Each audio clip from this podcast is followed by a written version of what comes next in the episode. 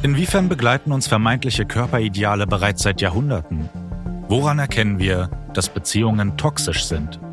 Wieso ist Alkoholkonsum aus der Mitte unserer Gesellschaft kaum noch wegzudenken? Also wenn ich so einen Edward Munk vor mir sehe, der sich immer wieder mit Weinflaschen darstellt, wenn der bei mir in Psychotherapie wäre, wäre es schon meine Aufgabe, mal zu konfrontieren und zu sagen, aber ist das denn hilfreich? Die Menschen sind komplett enthemmt, verzerrt sogar.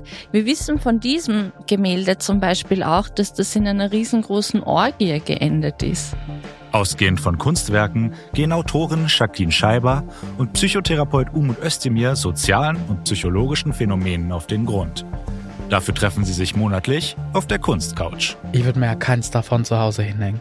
Die stürzen mich auch in eine latente Depression, muss ich sagen.